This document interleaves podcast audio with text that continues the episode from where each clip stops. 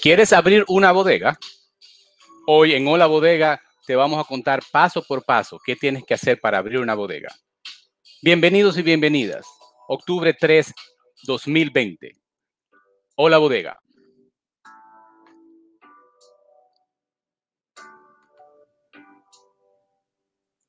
Carmelia, Carmelia, ¿cómo estás? No. Aquí estoy. Voy a tratar de no gritar porque me dicen que yo grito mucho, así que hola José, ¿cómo estás? Ando bien, yo tratando otra vez mi microfonito, mi, ¿verdad? También, porque di que gritamos muchísimo tú y yo, no sé qué cosa. Así que vamos a bajar la guardia. Entonces, ¿cómo ha pasado? ¿Cómo ha pasado? Muy bien, muy bien. Eh, hace frío ya. Hace un frío. Hace un frío te puedes dar cuenta que ya tengo manga larga, ya estoy un poquito, siempre tengo manga larga, anyway, pero eh, ya hay que ponerse un poquito más, más calentito porque ya se fue la prima, se fue el summer, ya está llegando todo. yo tengo manga, larga también. Ah. Eh, tú sabes que me pongo esto, que la, e, es bien, la tela es más, no, no, no, es más fuerte. Y hace una semana me podía dar calor. Ahora Perfecto. La gente que está en los países de nosotros disfrutan el sol por nosotros. El sol se ve, pero no se siente. Octubre 3, 2020. Tenemos muchas cosas para hablar eh, en esta sección de qué es lo que hay. Y luego tendremos en unos minutos a Diógenes Suárez de Tirado y Asociados, que nos va a explicar paso por paso cómo abrir una bodega. Yo sé que aquí escuchan muchas personas que tienen bodega, quizás le falta algún detalle, alguna licencia, pero hay personas que pueden soñar con tener una bodega. Escuchen este episodio, el próximo episodio de la semana que viene y van a tener las partes básicas de cómo abrir una bodega, ¿verdad? No, es interesante. Voy a hablar de lo que me pasó también eh, esta semana de, de inspecciones eh, y, son muchas cosas interesantes. Saludamos a la gente de UBA, saludamos a la Asociación de Framarte también, toda esa gente que se conectan, que nos apoyan, María, que siempre está ahí para dar su, su, apoyo en, la Asociación de UBA, le damos las gracias por eso. Y pues eh, estamos en el que lo que hay, ¿qué es lo que hay? Bueno, las escuelas abrieron. Déjame decirlo, gracias Señor. Es la primera ciudad grande en los Estados Unidos que abre todas las escuelas totalmente. Eh, bien por eso. Eh, vamos a ver, cruzar los dedos. Ahora, mm, sí, que todo salga bien. Otra cosa que tenemos en el, en el ambiente es, ah, hemos visto muchos, muchos noticias en los periódicos en Nueva York hablando de los restaurantes de que nueve de cada diez restaurantes en la ciudad de Nueva York no van a tener dinero para pagar la renta totalmente. Nuestra pregunta para los que escriben en la prensa es qué pasa con las bodegas. ¿Dónde está el artículo que nos diga cuál es el problema con las bodegas que no tampoco pueden como los restaurantes pagar la renta total? Y como dijo eh, Fran Marte la semana pasada, es, es un baile de varias personas Está el landlord que tiene que recibir también para que el dueño de la bodega eh, también pueda recibir algún break.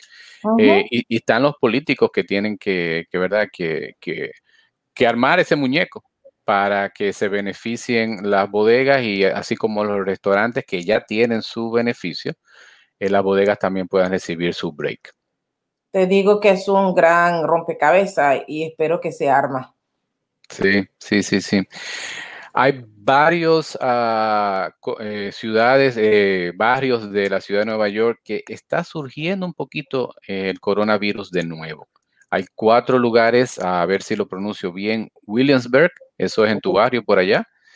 Está South Brooklyn, también hay unos sitios donde hay como un pequeño eh, resurgir, así que ojo con las bodegas de esa área. A Far Rockaway, también veo que tiene y nuestros hermanos de Queens. Yo sé que la semana pasada tuvimos a, varias personas de Queens en el show. También. O sea que nada, prestar atención. hay varios barrios que está la cosa surgiendo un poquito. Y... Que, pues, imagínate, Ahora hasta el tope de los topes tiene coronavirus, así que tenemos que tener muchísimo cuidado, usar sus mascarillas. No cuesta. Creo que a la gente estoy buscando, quería enseñar algo, pero se me fue ahí. Eh, nos cuesta usar la mascarilla y eso es lo que está volviendo. Y si jugamos con eso, caemos en, cuarentena de nuevo. ¿ah? Así que tenemos que ser bien precavidos y usar las oportunidades que nos están permitiendo salir un poquito más porque está llegando frío. Mientras más frío, más surge esas cosas. Entonces que ya está entrando el otoño y se está sintiendo eso. Sí. Bueno, como yo sé que este show lo van a escuchar en 40 años adelante, ah, yo quiero reflexionar sobre algo que ha pasado anoche y, hoy eh, del presidente de los Estados Unidos que está en el hospital. y, entonces uh, quizás la necesidad, no sé cómo se verá en, 10, 20, 30 años, pero octubre 2 del 2020 y octubre 3 hoy, tenemos al presidente de los Estados Unidos en, un hospital y bueno, y, y, tiene un efecto relacionado con el uso de máscara o la ausencia de uso de máscara. Así Eso que está clarito. No importa que te tape toda la cara, la cosa es ponértela. Si estás ahí pie, no estás ahí pie de mí, use su mascarilla y eso es lo que les digo a los bodegueros. No pelean, regálasela a la persona de una buena manera. Mira, úsalo para, para el cuidado tanto tuyo como mío. Y así no va a haber ese gran ese gran problema, porque ahora surge que ya el presidente lo tiene, es un mensaje grande a la, población. Sí. ¿Qué llegó a pasar? Nosotros tenemos que cuidarnos mucho de eso. Bueno, vamos a hacer una transición con un cafecito y tu cafecito está por ahí. Ah, no, yo, yo, yo tengo mi café. Hoy te acompaño con mi taza blanca. Fíjese que yo quiero ser como soy tu hermana y eso no quiero dejarte. Qué mala, qué mala. Señores, miren, por ahí en algún lugar eh, en el correo está mi taza que ella me hizo. Y no sé, se ha perdido. Así que si alguien encuentra una taza que diga hola bodega, me la guarda. Porque esa señora, no sé, ella. Bueno, eh, en el show lo voy a decir en vivo. Eh, yo conozco un señor que se llama José. Otro José. bello también que se ha cogido la taza, señores. Ay, bendito. Te llegará José, prometo. Yo, veo, Bueno, aquí tenemos a dos, eh, déjame, dos amigos, Elio. Eh, sí. venezolano, viva Venezuela, gracias por, estar aquí conectado. Y tenemos a otro amigo este de Connecticut, eh, Ángel Cedeño, también muchas gracias por, él siempre, siempre se conecta, siempre se conecta. Sí, le damos las gracias por eso. Gracias, Ángel. Y um, José, pero te falta algo. Dígame, ¿qué me falta? A veces la gente me dice, pero ¿por qué tú miras de lado? Es que tengo algunas cosas que escribo, porque tú estás en los boomer, como dice José. Eh, te, te, falta algunas cosas, el proyecto de Red Bull. Sí, correcto, correcto. Bueno, nada, así rapidito, sabes que tenemos con My Bodega Online, ah, es la aplicación que ayuda a los bodegueros a conectarse con sus clientes y a poder vender mejor a sus clientes locales. Tenemos ah, varias ofertas, así que eh, ir a, la aplicación, eh, registrarse y usarlas para los bodegueros. Una tiene que ver con eh, la compañía Red Bull, que va a ofrecer unos promos para las bodegas y así las personas pueden recibir una botellita de Red Bull eh, gratis cuando pidan sus sándwiches. La promoción no está lista todavía, viene en una semana, pero la vamos anunciando. Y también tenemos una promoción con jugo rica, el jugo eh, fabuloso de República Dominicana que se distribuye en la área triestatal. Y ellos también, y nosotros estamos trabajando en una promoción, esta vez para ayudar a los profesores que iniciaron las clases ahora. Así que estén atentos a esas dos promociones que se usan a través de la aplicación My Bodega Online y que van a beneficiar tanto a los bodegueros porque van a tener más ventas, como también a los profesores y a los clientes en general que quieran eh, comprar sándwiches y recibirán una, una, una latica de, de Red Bull, correcto. No, gracias, gracias por decir eso. A mí siempre se me, se me pasa, pero ahí estamos. La promoción es My Bodega Online. Suscribirse al canal, eh, comentario. Es importante, José, porque dependemos del público. Está bien, está bien. Pues nada, mira, vamos a hacer transicioncita ahora a el plato fuerte de, de este show, que es Listo. cómo abrir una bodega. Si ustedes ven ahí, ahí hay un universo de pasos. y vamos a invitar a Diógenes Suárez a, estar con nosotros de eh, Tirado y Asociados, a un especialista en, en, cómo ayudar a las bodegas a sacar las licencias, todos los permisos que hay que sacar y finalmente poder abrir y tener éxito. También ellos tienen servicio de bookkeeper. Uh, así que nada, con ustedes, eh, para beneficio de todos, uh, vamos a invitar a Diógenes Suárez. Diógenes. Muchas gracias, buenos días. Buenos días, hermano, buenos días. Eh, un poco temprano, ¿verdad? Un sábado lo sacamos de, de su rutina. Nosotros somos así. Por eso no dormimos José y yo, porque temprano ya estamos despertando. Es que queremos que el show sea matutino, así la gente escucha en su carro, en lo que van a ver su bodega y cosas. Así que bienvenido al show. Muchas gracias por tenerme. Bueno, bueno, bueno, tenemos aquí un, un largo show. Eh, queremos hacerlo paso a paso, con calma. Um, lo vamos a hacer cada licencia y cada paso con calma, lo vamos a explicar y yo le doy mucho las gracias a Diógenes por estar con nosotros hoy. Así es. Así que vamos a empezar. Yo me pongo el sombrero de que yo no soy bodeguero y yo quiero abrir una bodega.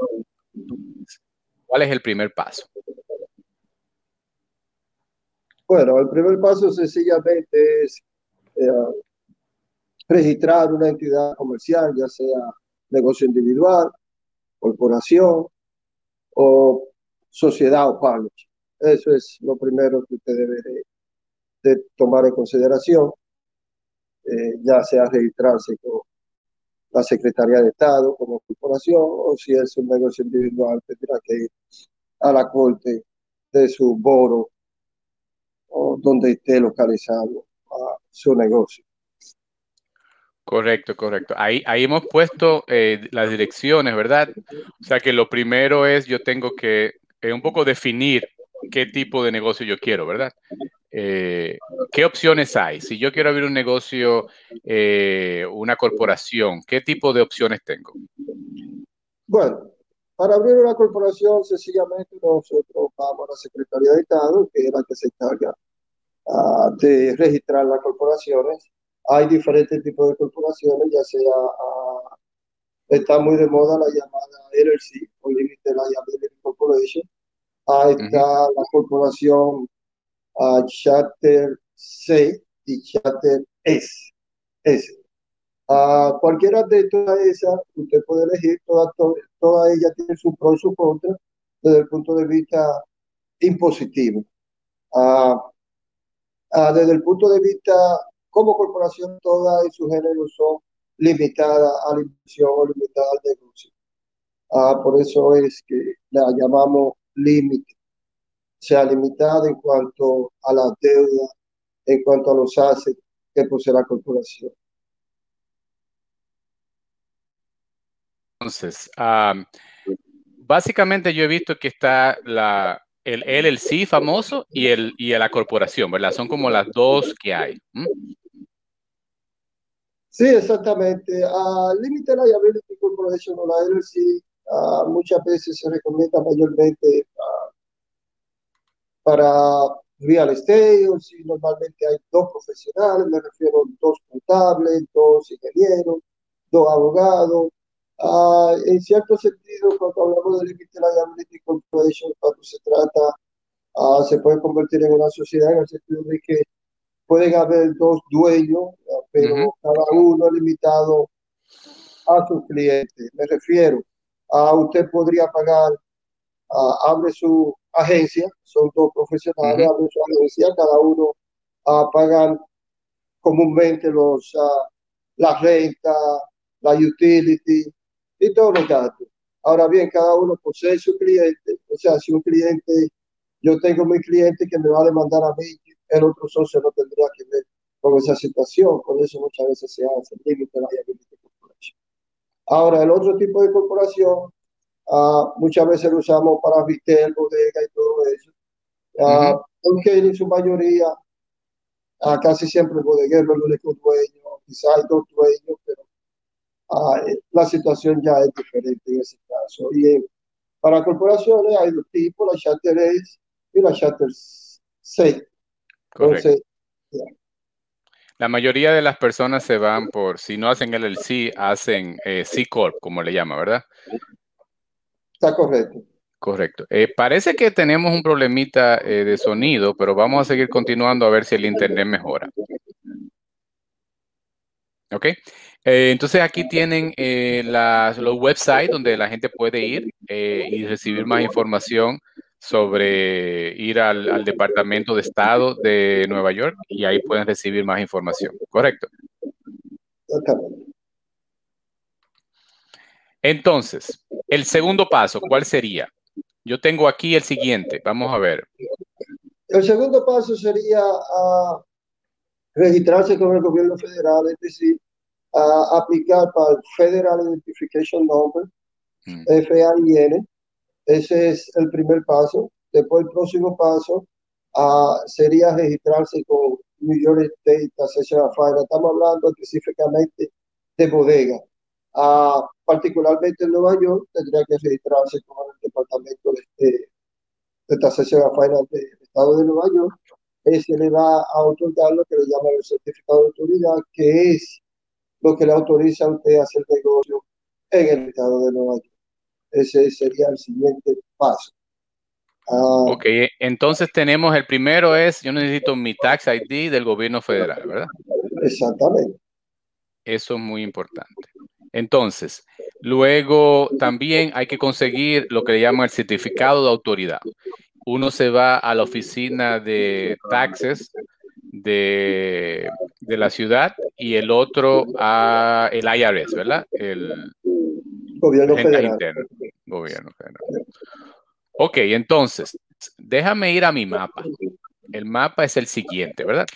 Eh, lo primero, decidir lo naranja que vemos ahí, eh, decidir eh, si es uh, una corporación o de qué tipo, el LLC. Luego vemos que tenemos que sacar el Tax ID, ¿verdad? Del gobierno federal. Y, tenemos que tener ese certificado de autoridad que lo da el Departamento de Taxes del Estado de Nueva York, en el caso del Estado de Nueva York, ¿correcto? Ah, exactamente. Ok, ok.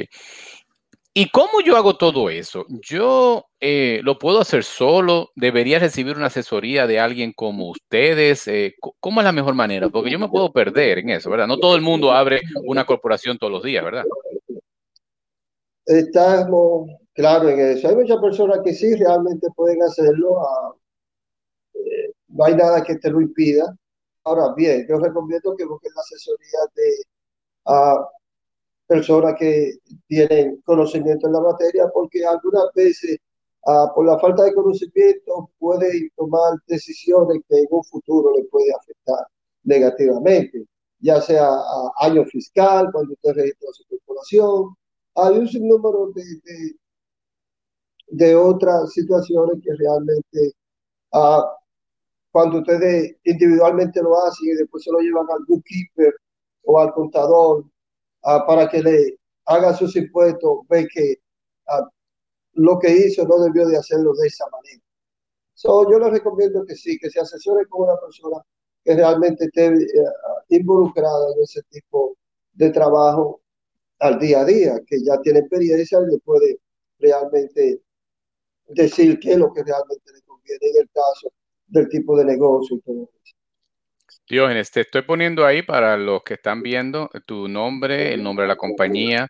Aquí voy a poner la dirección para quien quiera contactarte, ¿verdad?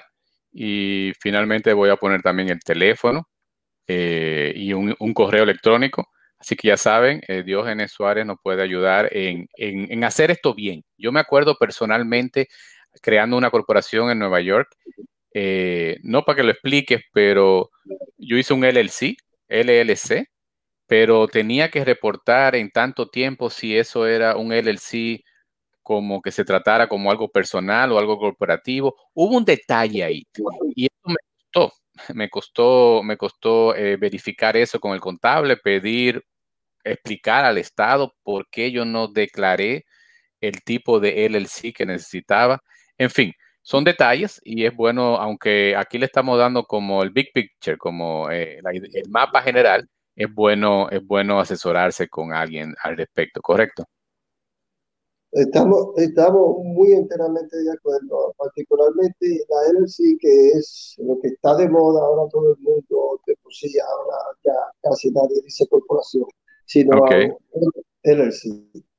Es una de y en el caso de la LLC es algo híbrido, en el sentido de que cuando usted abre una LLC, usted puede coger el tipo uh, de impuestos que usted va a llenar. Me refiero, una LLC sí. puede uh, registrar como corporación S, como C Corporation, como un partnership, o podría llenar a lo que le llaman KUC de una forma individual. Me refiero que toda la ganancia o la pérdida del negocio Uh -huh. ir a donde el dueño o en este caso el presidente. Cor correcto. Déjame traer a Carmelia a la pantalla, porque tengo una preguntita a ella. Carmelia, Carmelia, estamos en los primeros pasos, ¿verdad? En los primeros pasos. ¿Tú te recuerdas quién te hizo en tu bodega esos primeros pasos? ¿Cómo se registró? En tu caso, yo creo que tú compraste la bodega, es un poco diferente, ¿verdad? No, a pesar de que compré la, la, bodega, porque la bodega mía ya tenía como el local en bodega, tenía ya 25 años en existencia, pero tuve que abrir mi propia corporación. Uh -huh, uh -huh. Es lo que dijo Diógenes, el C Corporation, y uh -huh, tax y todo eso. Eh, tuve que conseguir un contable para abrirme esas corporaciones, ¿verdad? Pero dentro de eso se abre lo que es sí, lo que es um, agricultura, esa licencia la hice yo. Ah, okay. Yo me metí online, entré y las abrí. Porque después que tú tengas ya la corporación existente y tú uh -huh. tienes la cuenta de banco de la corporación, ya lo demás lo puede hacer uno. Ya. Yeah. Un paso básico, ¿verdad, Diógenes?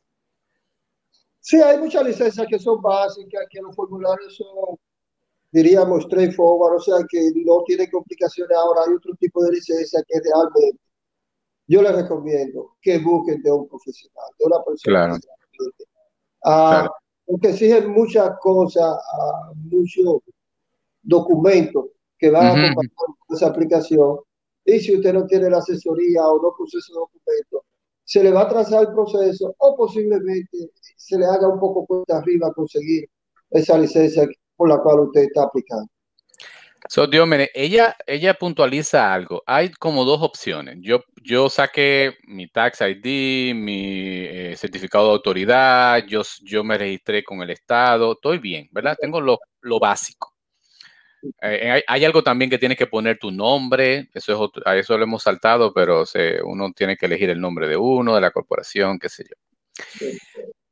Pero luego, yo tengo dos realidades. Yo puedo generalmente abrir un local de nuevo, de cero, ¿verdad?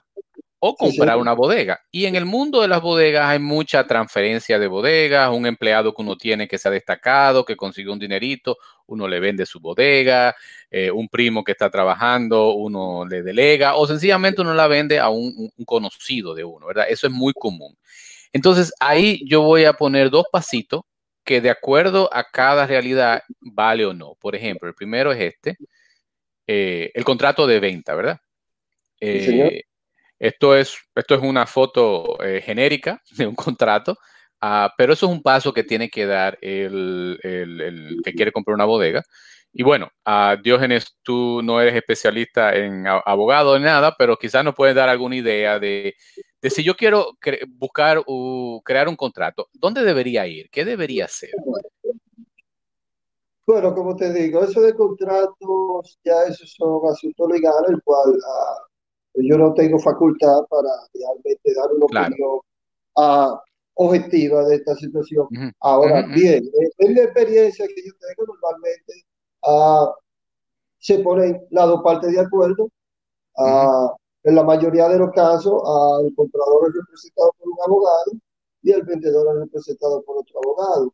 Entonces, ya se supone que antemano ya entre el comprador y el vendedor ha, habido algunas negociaciones, me refiero en cuanto a lo económico, en cuanto al tiempo que se va a pagar, cuáles son los términos de pago, y así sucesivamente. Se va a hacer, muchas veces en la mayoría de los casos se, se hace lo que le llaman un search, que la bodega o el negocio tiene tiempo esperando por si hay alguna deuda uh, que está arrastrando ese claro. vendedor para que no se le asigne al comprador.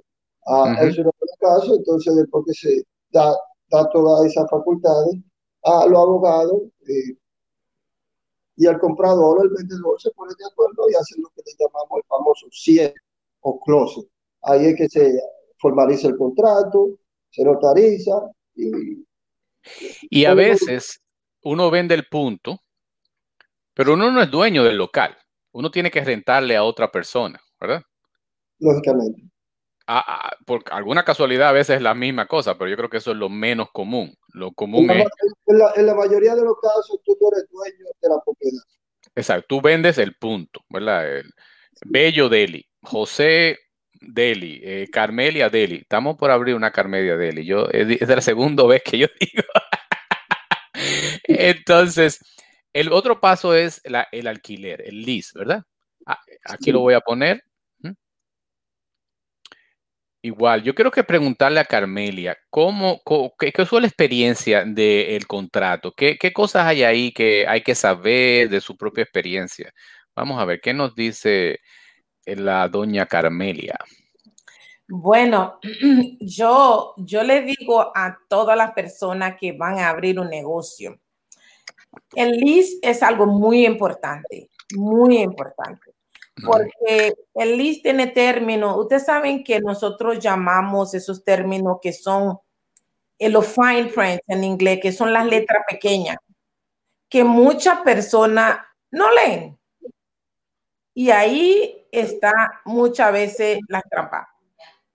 Si se te va a acabar el lease, tiene que notificar al landlord con tiempo. Dios necesito mal, me dirá. Con tiempo, con anticipación, que tú sí quieres renovar tu lease. Ya, normalmente en la mayoría de los leases eh, existe eh, esa parte, ese artículo donde dice que uh, tú debes de darle 90 días con anterioridad a notificación al landlord de que tú quieres uh, renovar. Exactamente, estoy de acuerdo contigo. Porque si no lo hace, él luego puede decir, mira, no. Y ahí, como decía José ahorita, tú renta el local, la corporación es tuya, todo lo que está dentro de ese local es suyo pero si no te renueva el contrato, tú sales para afuera con todas las latas y todo el dele. Quizá a lo mejor te apiades de, algún lado que te diga, tienes tres meses para vender tu mercancía y se la voy a rentar a alguien más. Todo eso Exactamente, y, más en esos tiempos, eh, Diógenes, donde muchas personas eh, están prácticamente forzando para pagar un, un lease para pagar una renta, que es tan difícil. Ojo al Cristo. Definitivamente que es una de las situaciones por lo que más yo considero que los bodegueros pierden su sueño, el pago uh, de renta, pago de utilidades y todo eso. Eso es algo que realmente no es fácil ser bodeguero, realmente. Hay muchas personas que lo ven, el bodeguero es millonario. Yo, yo, Diógenes, dice, dice José que quiere abrir una bodega.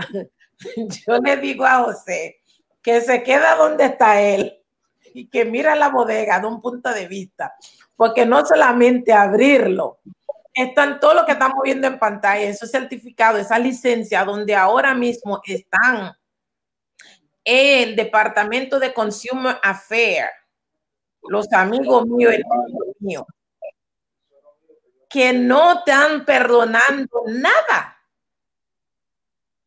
No, y dada, dada, dada una situación en la ciudad de Nueva York, no en el estado de Nueva York, estoy hablando de la ciudad de Nueva York, lo que comprende los cinco boros, que es donde el Departamento de Consumo Federal tiene jurisdicción, ahora mismo no están uh, dando uh, licencia de cigarrillo.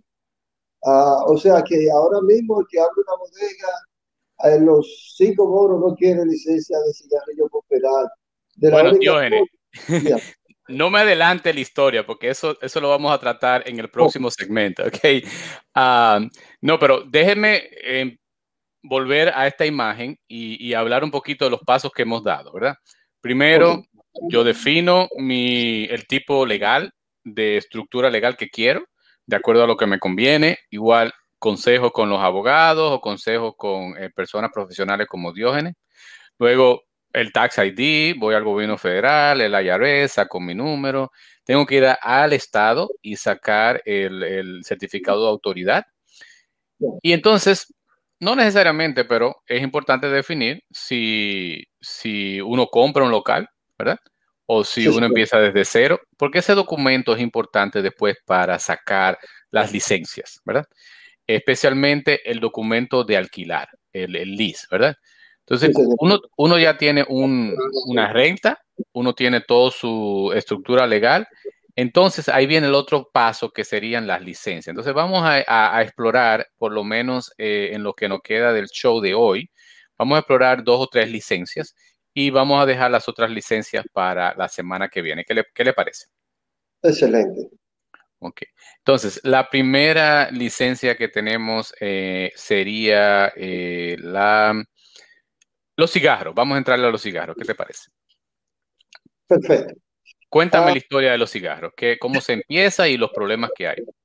Bueno, uh, voy a hablar particularmente de la ciudad de Nueva York, de la uh -huh. ciudad, no del estado de Nueva York, de la ciudad de Nueva York. En particular, uh, para ustedes vender cigarrillos o productos de tabaco, como se le llama, se supone que, se supone no, usted te, tiene que tener dos licencias, una que es expedida por el Estado de Nueva York, New York State Association of Finance, y otra es pedida por el Departamento de Consumer Affairs.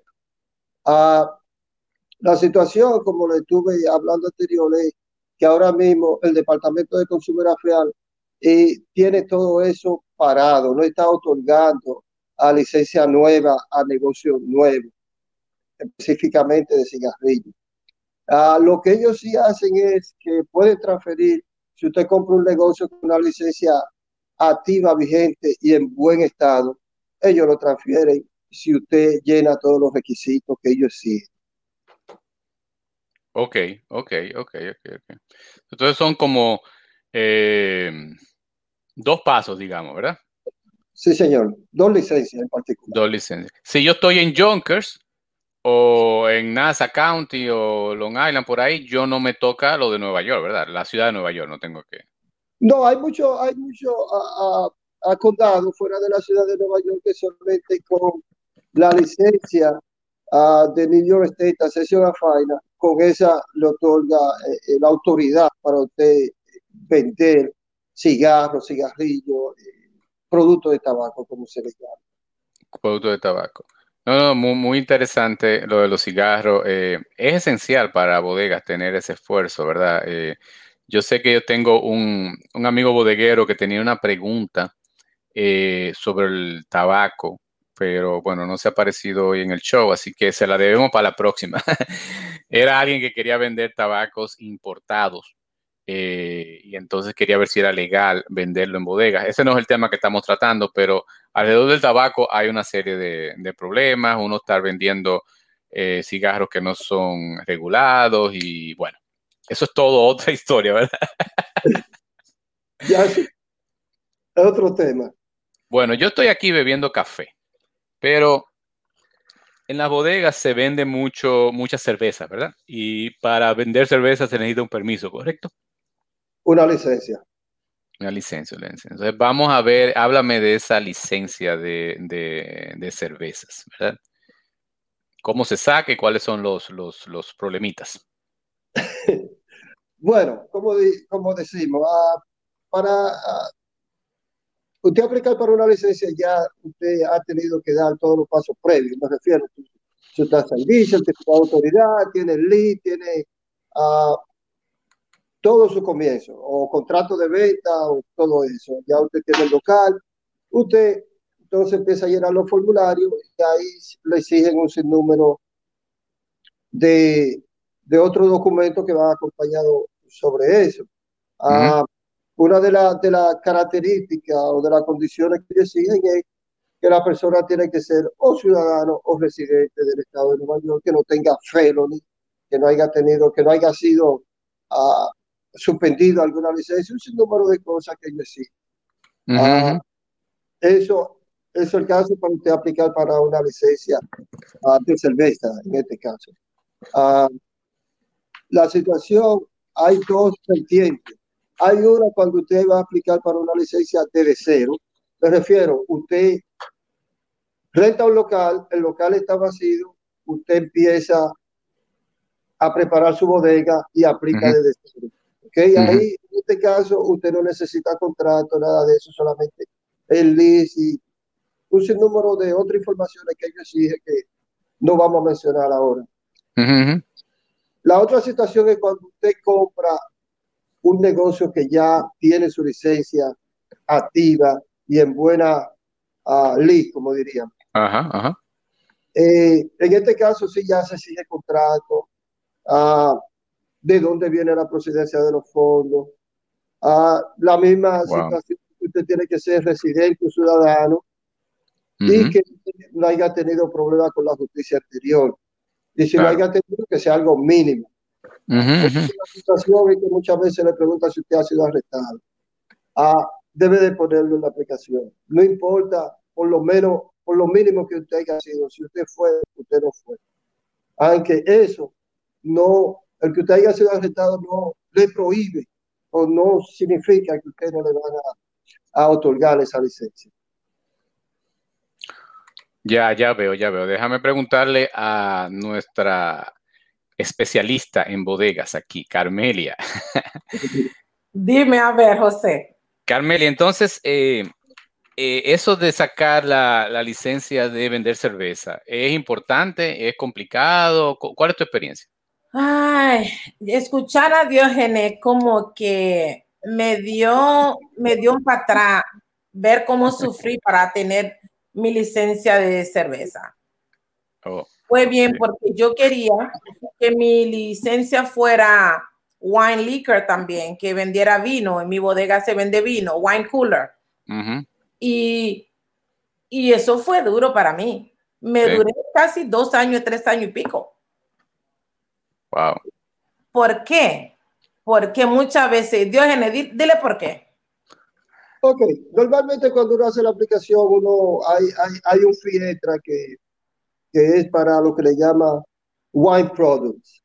-huh. O sea, que es para usted vender Bacardi Brisa, algunos coolers, que no son exactamente cerveza, que tienen bebida, algo de alcohol y son otorgados para vender en la bodega. Eso, uh, normalmente uh, cuando hay un espinaire, en este caso como somos nosotros, normalmente se lo sugerimos al cliente, le decimos, hay un fee extra por eso, pero se puede someter junto con la aplicación original para que cuando salga su licencia ahí esté todo incluido y no tenga que dar un segundo paso o tomarse un tiempo, como fue en el caso de usted, a Amelia.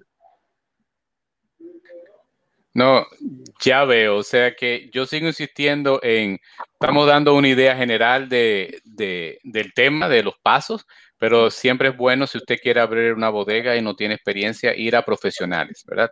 Sí, eso, que... eso, eso, José, lo iba a mencionar porque es importantísimo uh -huh. no hacer todo solo, siempre tener la guía de alguien porque puedes irte bien mal.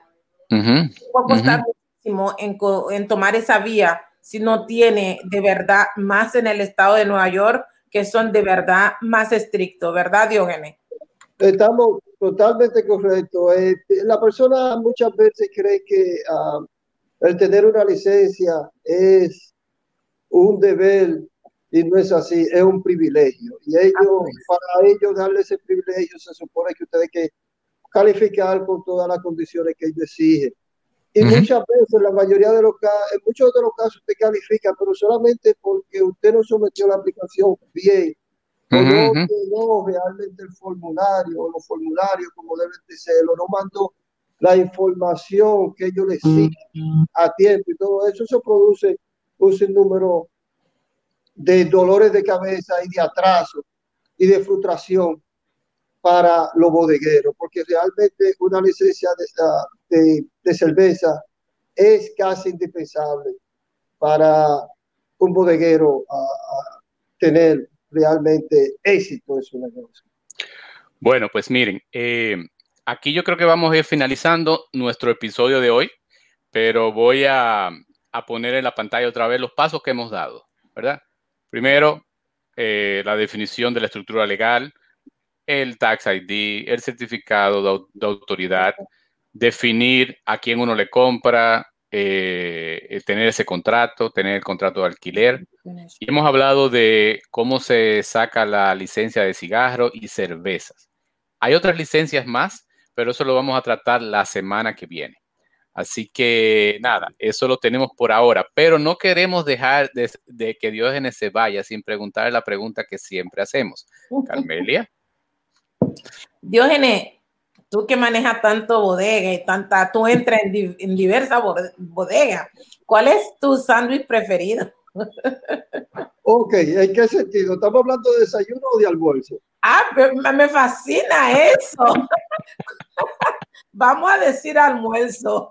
Oh, almuerzo, ok. Ah, normalmente me gusta mayormente a, a turkey, honey turkey con sweet cheese, con queso suizo, oh. lechuga, tomate, aceite y vinagre, sal y pimienta. Wow, wow. wow. Esos son de esos sándwiches que quedan así. bueno, un almuerzo. Es un almuerzo, es un almuerzo. Ok. Pues nada, eh, mira, nos vamos a ver la semana que viene, ¿verdad? Así que eh, seguimos en contacto y, ah, y, muchas gracias por tu tiempo, muchas gracias por estar con Hola Bodega y bueno, con esto nos despedimos a octubre 3, 2020. Saludos a la cámara para tirar la foto aquí. Levante la mano. Gracias, tenido. Ok, Diógenes Suárez, Tirado y Asociados. ¿Quieres abrir una bodega? Hola Bodega, octubre 3 del 2020. Hasta luego. Hasta luego.